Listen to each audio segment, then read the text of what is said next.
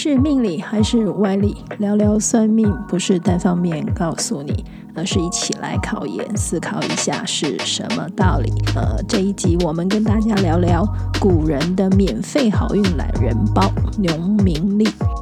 农民历是台湾最大量的印刷出版品，家家户户虽然可能都有一本，但是通常备而不用，是不好用，还是不会用，还是过时了没有用？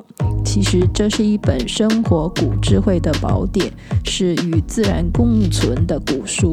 过去农耕畜牧的时代，呃，作物收成关乎到大家吃不吃得饱，活不活得好。即使在今日今时，这同样是很关键而重要的事情。古人到底是怎样运用农民力，让自己趋吉避凶，招好运呢？欢迎收听《算你好命》，聊聊算命，古人的免费好运懒人包。